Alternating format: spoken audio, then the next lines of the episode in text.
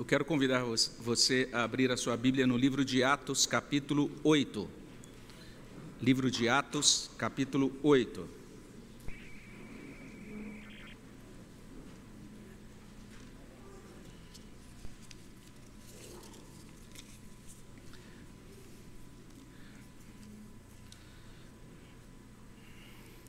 Você que está acompanhando da sua casa também é convidado a abrir a sua Bíblia em Atos capítulo 8. Vamos ler a partir do versículo 18 até 25. Permaneça com a sua Bíblia aberta, acompanhando essa meditação. Todos nós que estamos aqui também leremos esta passagem. Como ela está sendo mostrada à frente, a gente vai ter a oportunidade de ler a uma só voz. Vamos ler juntos, livro de Atos, capítulo 8, de 18 até 25. Leemos a palavra de Deus. Vendo, porém, Simão, que pelo fato de imporem os apóstolos as mãos, era concedido o Espírito Santo, ofereceu-lhes dinheiro, propondo: Concedei-me também a mim este poder, para que aquele sobre quem eu impuser as mãos receba o Espírito Santo. Pedro, porém, lhe respondeu: O teu dinheiro seja contigo para a perdição, pois julgaste adquirir por meio dele o dom de Deus. Não tens parte nem sorte neste ministério, porque o teu coração não é reto diante de Deus. Arrepende-te, pois, da tua maldade e roga ao Senhor. Talvez te seja perdoado o intento do coração, pois vejo que estás em fel de amargura e laço de iniquidade.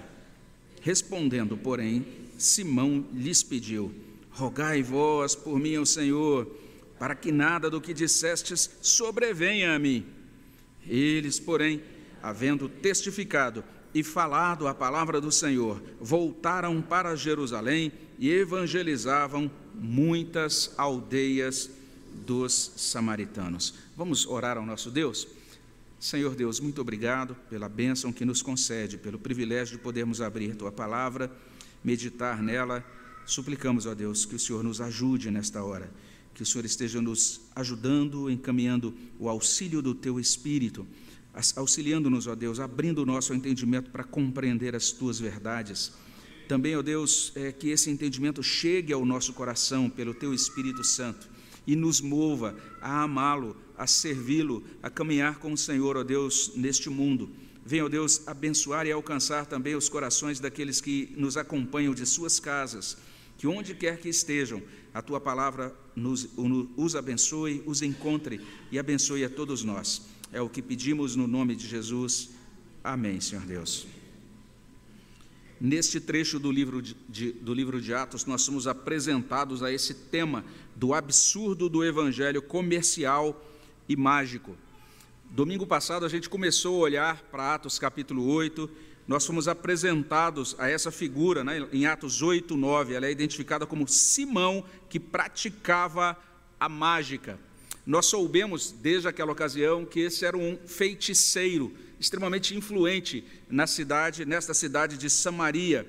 A influência dele era tal que, olhando para Atos 8, 10 e 11, nós lemos que ele era aclamado pelo povo de Samaria como o grande poder essa era a designação dada a ele, e como eu disse, existe um certo debate sobre o que significava isso, mas fica bastante claro que a influência dele não era pequena.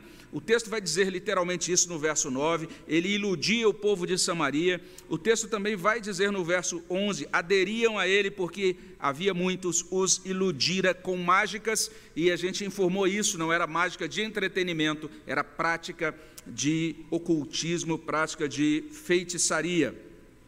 O nosso irmão Filipe chegou a Samaria pregando, realizando grandes sinais, você pode conferir isso em 8, 6, 7, também no verso 13. Os sinais foram realmente impactantes.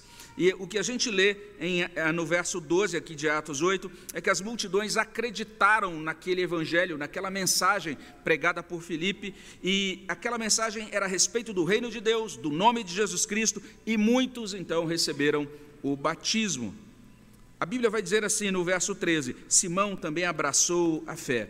Ele recebeu o batismo e ele passou a acompanhar a Filipe de perto, observando extasiado os sinais que ele realizava. E logo mais chegaram a Jerusalém, Pedro e é, João, esses dois apóstolos, Pedro e João, chegaram a fim de conhecer, tomar conhecimento do que estava acontecendo tinha chegado a eles a notícia da conversão dos samaritanos. A gente meditou no domingo passado à noite o quanto essa notícia realmente era estrondosa, né? Parece às vezes meio corriqueira para a gente que lê o Evangelho é, com a nossa cultura, com a nossa lente do século 21, mas para o século I foi uma grande notícia, uma notícia muito alvissareira, realmente uma grande novidade. Os apóstolos, mesmo debaixo de um tempo de insegurança, né? num tempo de perseguição, fazem uma viagem até Samaria oram pelos novos convertidos, e conforme eles vão orando pelos novos convertidos e impondo as mãos sobre eles, aqueles novos convertidos de Samaria receberam o Espírito Santo. Eles iam recebendo o Espírito Santo, está lá em Atos 8, 14 até 17. E agora a gente tem essa figura, Simão, impressionado com tudo isso. Ele ficou impressionado, já estava impressionado antes, com tudo o que Filipe, Filipe tinha feito. Agora ele está impressionado porque ele vê os apóstolos impondo as mãos e o Espírito Santo vindo sobre aquelas pessoas, e a partir desta, desse impacto surge uma ideia. Algo surge no coração de Simão.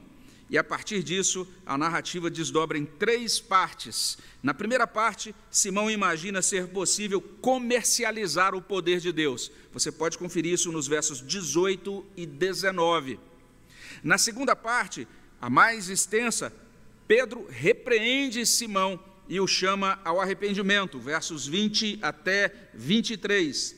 E na terceira parte, Simão teme diante da ameaça de Pedro e implora por oração, versos 24, e aí é o verso que conclui a narrativa, verso 25. Em toda essa trama, nós temos uma verdade que fica evidente. A verdade é: as dádivas do Evangelho são gratuitas e não podem ser manipuladas. Nós, desde o início, estamos lendo textos que falam sobre isso: salvação pela graça a bênção de sermos transformados, porque Cristo nos achou, nos encontrou, e foi pelo poder dele que nós fomos salvos. Essa experiência de podermos louvar a Deus por sua salvação, entendendo que cada pessoa que se arrepende alegra o céu, porque esta pessoa está, está se realizando na vida deste arrependido esse plano de salvação gratuita de Deus. A gente precisa compreender então isso, que essas dádivas, tudo o que Deus nos dá, em Cristo. Isso é gratuito, não pode ser manipulado de modo nenhum. E a gente começa a entender isso olhando para essa primeira parte do relato, os versos 18 e 19. Nessa primeira parte a gente verifica isso, que Simão imaginou ser possível comercializar o poder de Deus. Como a gente disse, ele teve uma ideia, algo então chegou ao coração dele, está aí no verso 18. Vendo, porém, Simão, que pelo fato de imporem os apóstolos as mãos, era concedido o Espírito Santo, ofereceu-lhes dinheiro. Olha só que interessante. E qual foi a proposta em seguida? Olha aí no verso 19: propondo: Concedei-me também a mim este poder, para que aquele sobre quem eu, eu impuser as mãos receba o Espírito Santo. Essa foi a proposta de Simão. Então percebemos nesse homem uma proposta comercial. Ele está propondo literalmente comprar dos apóstolos o poder, para que também ele seja capacitado para fazer isso, impor as mãos sobre as pessoas e as pessoas receberem o dom do Espírito Santo.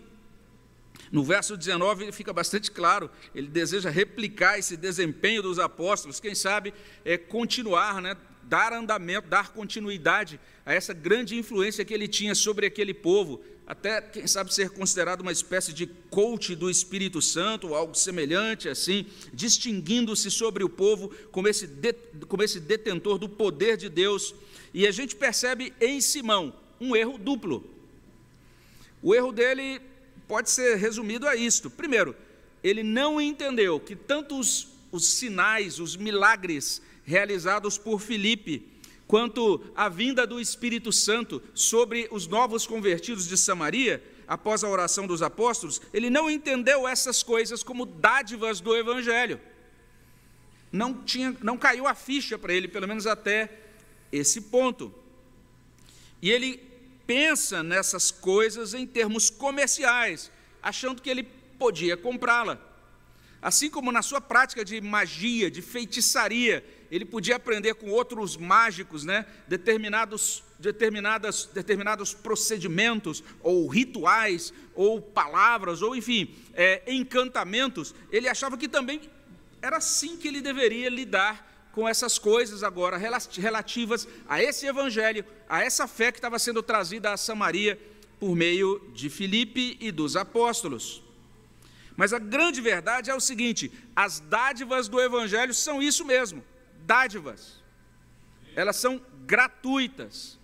Elas são dadas pela bondade de Deus. Elas chegam a nós como parte do dom gratuito em Jesus Cristo. Quando Paulo escreve aos Efésios, a gente terminou de ler né, no início do culto Efésios 2, é aquele texto clássico, 2,8, pela graça sois salvos, mediante a fé, isso não vem de vós, é dom de Deus. Mas a gente também, um pouco mais adiante em Efésios, Efésios 4, versículo 7, a gente encontra essa palavra que é digna da nossa atenção. Olha o que diz lá: diz assim: E a graça foi concedida a cada um de nós segundo a proporção do quê? Do dom de Cristo. Então a graça foi concedida segundo a proporção do dom, do presente que é concedido por meio de Cristo. O Espírito Santo, inclusive, de acordo com a teologia de Atos, ele é concedido, ele é dado a todos os crentes, indiscriminadamente, cumprindo a profecia de Joel. Lá no capítulo 2 de Atos, no dia de Pentecostes, quando houve todo aquele alvoroço na cidade, todo mundo perguntando, o que, afinal de contas, o que é que estava acontecendo? O que significava aquilo? Será que aqueles é, discípulos estavam embriagados, né, falando ali de modo diferente? E naquele momento, Pedro se levanta e diz: Olha, não tem ninguém embriagado. O que está acontecendo aqui é o cumprimento da profecia de Joel. Acontecerá nos últimos dias que derramarei do meu espírito sobre toda a carne. E daí ele vai dizer que por meio daquela dádiva todos profetizariam, todos, de todos os gêneros, de todas as classes sociais, de todas as idades. O Espírito seria dado a todos os cristãos, por causa daquela, daquele evento do Pentecostes. E ele vai esclarecer: esse evento se realiza, o Pentecostes se concretiza por causa de Cristo. Olhe lá, Atos capítulo 2, e veja só o verso 33, ele diz: Exaltado, pois, a destra de Deus, falando de Jesus, tendo recebido do Pai a promessa do Espírito, derramou isso que vedes e ouvis. O próprio Senhor Jesus derrama o Espírito Santo. O Espírito é dado pelo Pai e pelo Filho. Esse é o grande argumento teológico de Atos. Tudo é dado, tudo é dádiva esse é o ensino do Evangelho.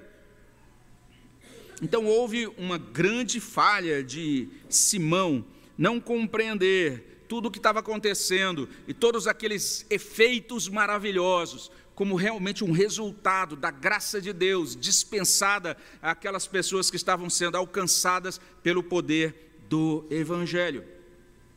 Em segundo lugar, Simão errou ao confundir a fé cristã com mágica. E não é de estranhar, porque era a profissão dele, afinal de contas ele era um mago, né? alguém que praticava magia, ganhava vida com isso, estava se dando muito bem até aquele ponto da sua caminhada. E tudo indica, é, quando a gente lê o texto, que parece que quando o evangelho chega, e ele inclusive declara que crê naquele evangelho, recebe o batismo e começa a seguir Filipe ali, observando, cheio de admiração, os sinais que Filipe realizava, mas é, tudo isso está acontecendo e ele ainda não compreendeu a singularidade do Evangelho. A gente precisa dizer que esse não é um problema exclusivo de Simão. Nós corremos risco hoje de ficarmos tão envolvidos e maravilhados até com algumas coisas da fé cristã, sem compreendermos o que é de fato o Evangelho, a natureza do Evangelho, a proposta do Evangelho. Parece que isso aconteceu com o Simão. Ele ainda estava muito carregado né, de toda uma maneira de enxergar as coisas, de interpretar a realidade, de ver os fatos a partir da sua perspectiva mágica, perspectiva de mago ou de feiticeiro. O que é magia, afinal de contas? Basicamente, magia é o seguinte: é a tentativa de influenciar ou controlar pessoas ou eventos através de forças sobrenaturais.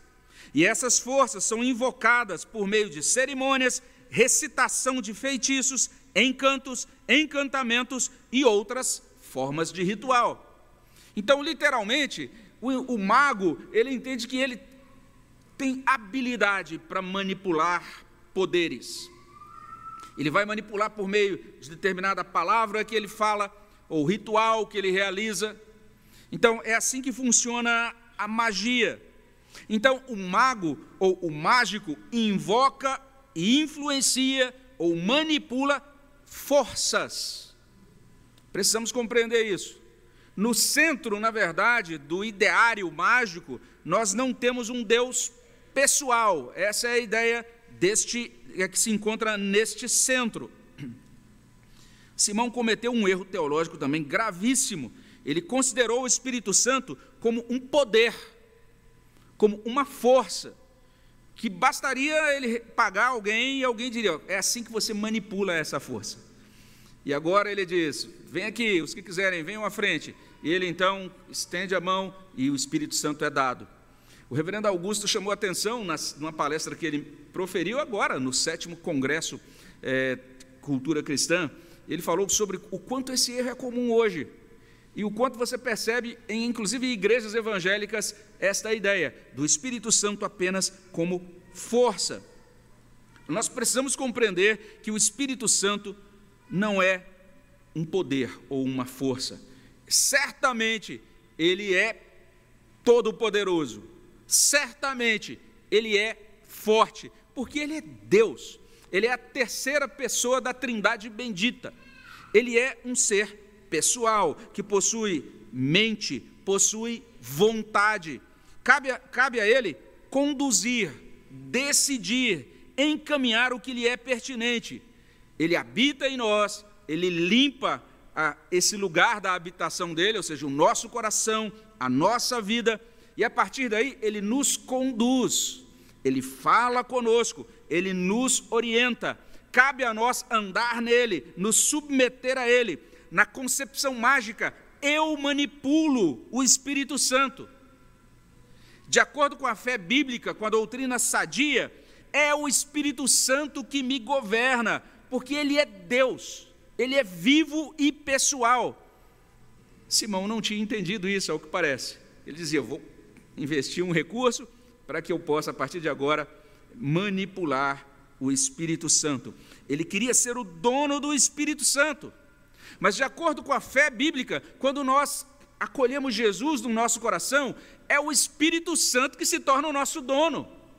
Olha só a inversão que Simão fez. As dádivas divinas não podem ser compradas, não podem ser manipuladas. Esse é o absurdo do evangelho comercial. E é muito instrutivo a gente saber disso. A partir desse ponto da história, a partir da figura de Simão, toda vez que alguém é, tenta usar dinheiro para comprar cargos e funções, ofícios na igreja, isso é chamado de simonia, por causa da prática de Simão, o mágico. Resumindo, Simão imaginou ser possível comercializar o poder de Deus, mas esse intento dele, comercial, mágico, é absurdo. Na segunda parte do texto, nos versos 20 até 23, nós lemos sobre a reação de Pedro a esse pedido de Simão. O que nós encontramos é isso: Pedro repreendeu Simão e o chamou, o convocou ao arrependimento. É assim que os apóstolos responderam àquele pedido. E a primeira coisa que a gente percebe aí no verso 20 é o seguinte: por mais assustador que pareça, não é? e aqui na nossa tradução em português, na nossa Almeida, revista e atualizada, e também na revista e corrigida, e outras traduções mais formais, a gente tem todo um cuidado dos tradutores em manter a elegância da resposta. Então aqui a gente encontra literalmente é, Pedro dizendo estas palavras. Olha aí, Atos capítulo 8, Versículo 20: Pedro, porém, lhe respondeu: O teu dinheiro seja contigo para perdição. Viu a resposta de Pedro? Está escrita de uma maneira elegante. Mas, na verdade, na, no idioma grego, lá no original, a ideia é um pouco diferente. Literalmente, lá no original, Pedro está mandando Simão, o mago, para o inferno. Ele diz assim lá no original: veja só, que coisa interessante, a gente encontra lá na nova Almeida atualizada, que o teu dinheiro seja destruído junto com você, ainda prevalecendo a elegância, mas a nova tradução na linguagem de hoje, que Deus mande você e o seu dinheiro para o inferno. Essa foi a resposta de Pedro. Que chocante, não é? A gente fica até assustado, coisa mais politicamente incorreta. Né? Uma pessoa chega para você, olha, tem uma proposta aqui para a igreja e tal. Aí você fala, ó, que Deus mande você para o inferno. vai, vai para o inferno com essa sua proposta. Essa é a ideia. O que está contido aqui é o seguinte: tentar comprar o dom de Deus não é apenas tolo, não é apenas absurdo, é blasfemo. Porque o dom de Deus, de acordo com o Novo Testamento, ele é derramado, ele deflui da obra de Jesus, a obra de Jesus de expiação, de dele morrer na cruz por nós, de ressurreição, ele vencer a morte por nós, de exaltação, ele subir aos céus e agora ele interceder por nós como esse sumo sacerdote celestial. É a partir daí que nós desfrutamos dos dons de Deus. Então, quando eu digo, eu quero pagar tanto por isso, eu estou realmente ridicularizando, menosprezando tudo o que Cristo realiza, quem Ele é, o que Ele fez, o que Ele continua fazendo para a nossa salvação. Eu estou achando que toda essa grande obra de redenção, essa obra que despendeu de Deus todo o esforço, desde Gênesis até o tempo dos evangelhos, interferindo na história, conduzindo todos os processos para que viesse o redentor, para que viesse aquele descendente da mulher, para pisar na cabeça do serpente, da serpente, tudo isso não nada disso, ou tudo isso não pode ser reduzido a uma quantia, a um valor que eu possa a partir daí, negociar. A Bíblia vai colocar isso de maneira muito clara. O Espírito Santo foi dado em razão da morte, da ressurreição, da entronização. E é por isso que Pedro, compreendendo muito bem, ele diz: Para o inferno você e o seu dinheiro. Além disso, quando olhamos para essa resposta, aí no final do verso 21, Pedro vai dizer isso: que é impossível a Simão tomar parte no serviço a Deus, instigado por pensamento mágico. Ele diz: Não tens parte nem sorte neste ministério, aí no verso 21. Não tens parte nem sorte nesse ministério. Você quer ter, quer ter é, um lugar de ministério, você está vendo os apóstolos aí impondo as mãos e os crentes recebendo o Espírito Santo. Você não terá parte nisso, você não tem parte nisso, nesse serviço, nesse ministério. Vejamos essa franqueza, a dureza da resposta de Pedro. Né? Primeiro diz: Olha, vá para o inferno com essa proposta. Você não tem lugar aqui, você não tem espaço aqui.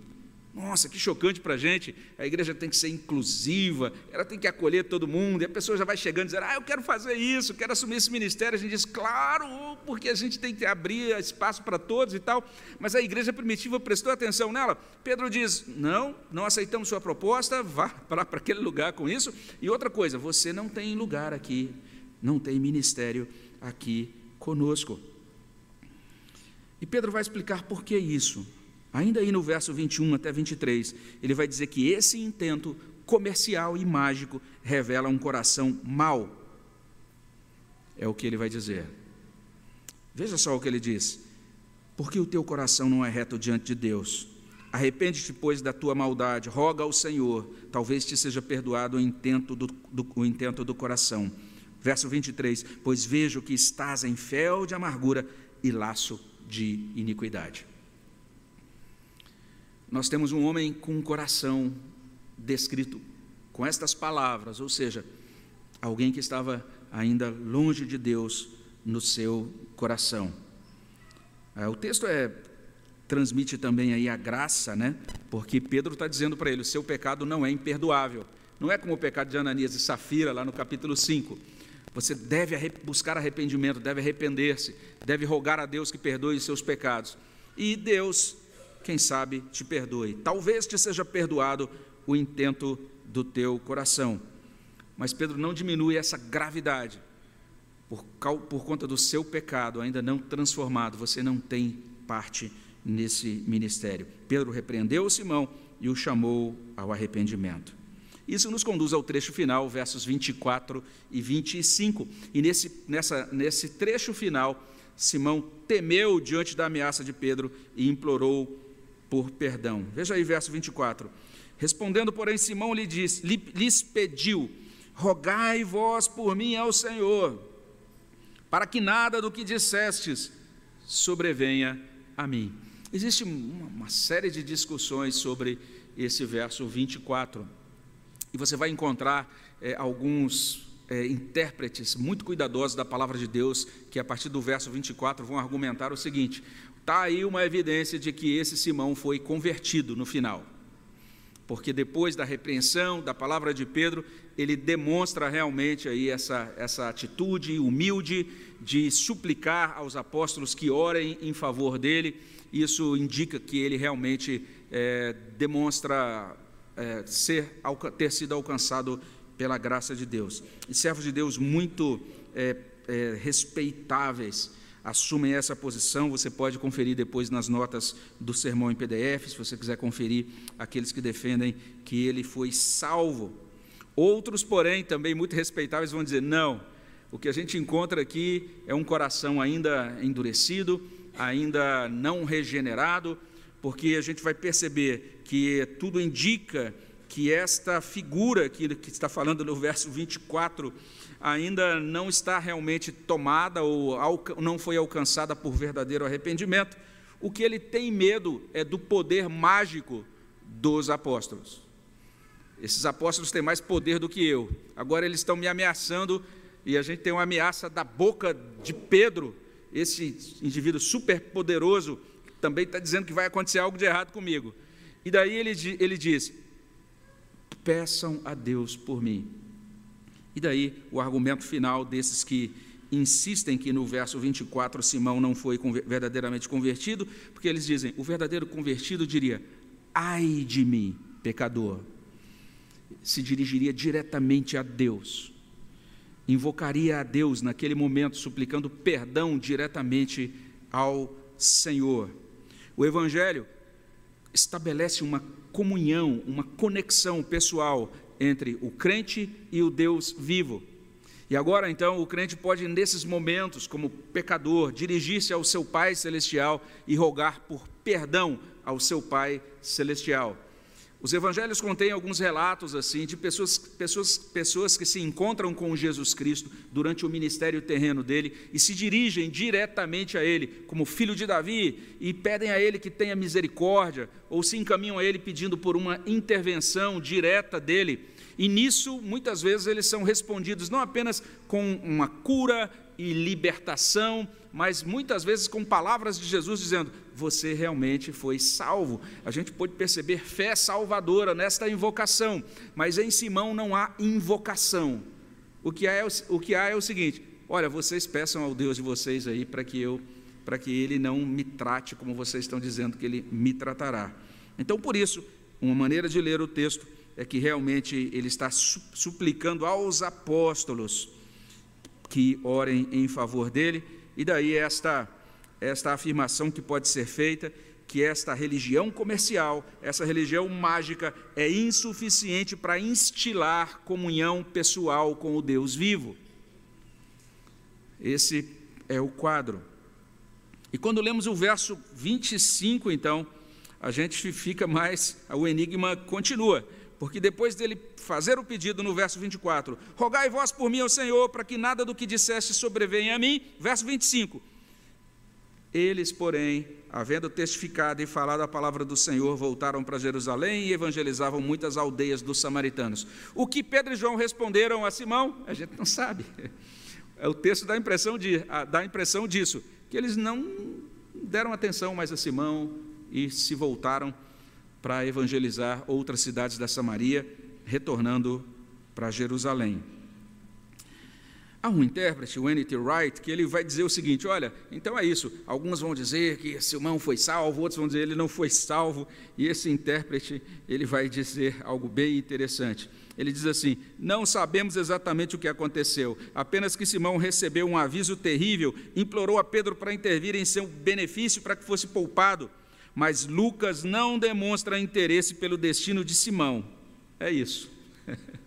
o que esse intérprete vai dizer é isso o que o interesse de Lucas é esse: é mostrar que qualquer tentativa de trazer o espírito para o controle humano é insensatez e deve ser rejeitada. Então, esse é o propósito da narrativa, e não é, trabalhar essa especulação sobre o que aconteceu com Simão. Existem vários relatos, existe, existe, por exemplo, a ideia que é muito difundida na igreja antiga de que esse Simão tenha sido o pai, tenha se tornado o pai do gnosticismo, mas, a, apesar de todas essas ideias que são é, propaladas em diversas fontes, a maioria dos estudiosos mais sensatos diz tudo isso, na verdade, não possui uma base histórica muito segura. Então, melhor a gente ficar com o que a Bíblia diz. Nós não podemos dizer exatamente o que aconteceu com ele depois, o que podemos dizer é que aquilo que ele fez, reportado aqui nesse trecho de Atos, foi condenável diante de Deus. A religião comercial e mágica não conseguiu instilar nele essa comunhão pessoal com Deus vivo, por isso ele pediu aos apóstolos, ele temeu diante da ameaça de Pedro e implorou por oração. É o que temos então nesse relato. Esse homem, Simão, imaginando ser possível comercializar o poder de Deus, em seguida sendo repreendido por Simão, chamado ao arrependimento, e por fim temendo diante da ameaça, implorando por oração. E a partir daí eu gostaria de propor duas aplicações desta passagem. Uma, uma primeira aplicação é que o evangelho verdadeiro, o evangelho bíblico, se distingue das crenças mágicas.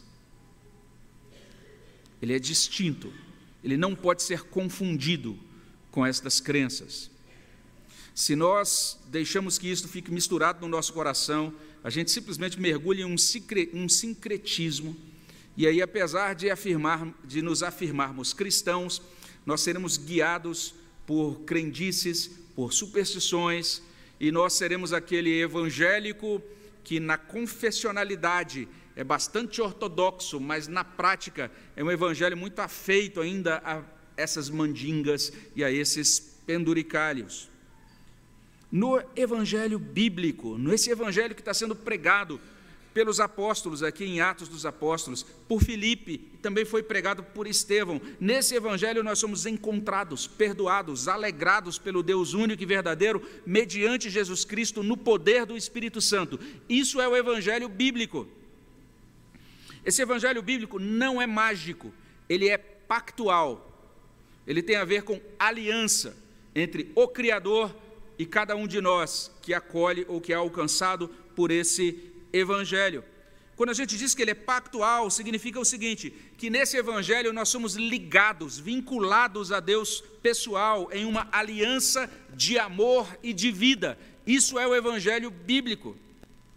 Isso significa o seguinte: Deus, Deus que possui nome, Deus que nos conhece pelo nome, esse Deus interage conosco e as personalidades, a personalidade de Deus, do Deus triuno e nossa, se encontram, são reconciliadas, começam agora a interagir. Nós temos comunhão com Ele, Ele conosco. E agora começa também esse choque de personalidades. Porque é isso, gente. O problema das relações humanas são as relações humanas. O problema entre as relações entre pessoas são as relações entre as pessoas. Ou seja, você agora tem que interagir com o outro. E agora, esse outro possui a sua própria mente, a sua própria vontade. No Evangelho, nós agora somos confrontados com Deus, esse eterno outro. E ele agora vai dizer para a gente: Eu tenho planos para você eu tenho uma vontade para você. E a gente vai perceber, ah, não, mas eu queria outra coisa. Falo, não, agora vamos começar a nossa relação aqui nesse mundo. Você vai começar a andar comigo nesse mundo. E agora eu vou conduzir você, como diz o Salmo 23, ele nos conduz pelas, pelas veredas da justiça. E ele agora vai interagindo com a gente, a gente, como diz o indivíduo lá do interior, trupica daqui e, e acolá, e ele vai nos auxiliando, vai nos ajudando, vai nos levantando, algumas vezes nos repreendendo, muitas vezes puxando a nossa orelha, às vezes falando bravo conosco, outras vezes nos consolando, nos motivando, nos auxiliando em todas as nossas necessidades espirituais. Agora nós estamos unidos a esse Deus, em uma relação com Ele, andando na presença dEle, com inteireza de coração. E a partir desse ponto, ou nesse processo, nós experimentamos uma transformação. Nós cantamos isso no início do culto. Cristo me amou, me transformou, porque é isso que Ele faz. Ele ama e ele transforma. Assim como também, quando a gente vive em aliança com uma pessoa, a gente vai perceber isso. Nessa relação de amor, por exemplo, com o nosso cônjuge, nós vamos perceber o amor e isso vai produzir em nós transformação. Esse vínculo de amor e vida produz transformação. Então, erra quem pensa que os cristãos querem convencer, convencer os seus familiares e amigos a entrarem em uma religião. Você que está em casa, se você diz, ah, não, esses crentes querem me, me convencer, me converter para a religião deles, esqueça, não tem nada a ver com isso. Pelo contrário, a Bíblia vai insistir do início ao fim, ela vai dizer para a gente, desde Gênesis até o final, que nenhuma religião em si tem poder para salvar. Nós somos salvos por uma pessoa, por um Deus pessoal, por Jesus Cristo. Nós somos salvos por esse Deus triuno que nos encontra e que se revela a nós. E agora ele se revela a nós, porque nós já estamos totalmente revelados diante dele. E agora ele interage conosco, e caminha conosco, e trabalha em nós até a, aquela suprema glorificação. Somente ele somente Deus, não é o presbiterianismo, não é nenhum rótulo denominacional, somente Ele, somente Deus é o supremo divino pessoal, somente Ele salva. Está lá em Isaías 43, 11 e 12. Eu, eu sou o Senhor, e fora de mim não há Salvador. Olha que texto lindo! E se você olha esse texto na sua Bíblia, você vai perceber: Senhor, todo em letra maiúscula, na, lá na sua, na sua Bíblia impressa. E significa que ele está dizendo: Eu sou o Deus Yahweh, ou Yahvé, ou Javé, e seja lá qual for a forma correta de pronunciar, porque nenhum estudioso sabe ao certo como pronunciar esse nome sagrado de Deus, mas ele está revelando, dizendo: Eu sou esse Deus, eu tenho nome. E a partir daí ele diz: Fora de mim, que tenho nome, não há salvação. Eu anunciei a salvação, Isaías 43, 12. Realizei-a e a fiz ouvir. Olha o que esse Deus fez e ele, a partir daí, diz: qual a implicação disso? O fato de eu ser esse Deus que tem nome, que realizei a salvação? A implicação é simples: não pode haver no seu coração um Deus estranho. Olha só o que ele diz. Por quê? Porque a partir de agora vocês vão ser as minhas testemunhas. Gente, parece que o livro de Atos está atualizando esse texto de Isaías, capítulo 43, 11 e 12. Sendo assim, deixemos de lado nossas crendices frágeis, nossos penduricalhos, nossas superstições, creamos somente em Deus, somente nele para a nossa salvação. Comecemos a andar com esse Deus hoje. É uma primeira aplicação que a gente pode fazer. Uma segunda é a seguinte: esse texto de Atos, ele nos incita a refletir em algumas práticas.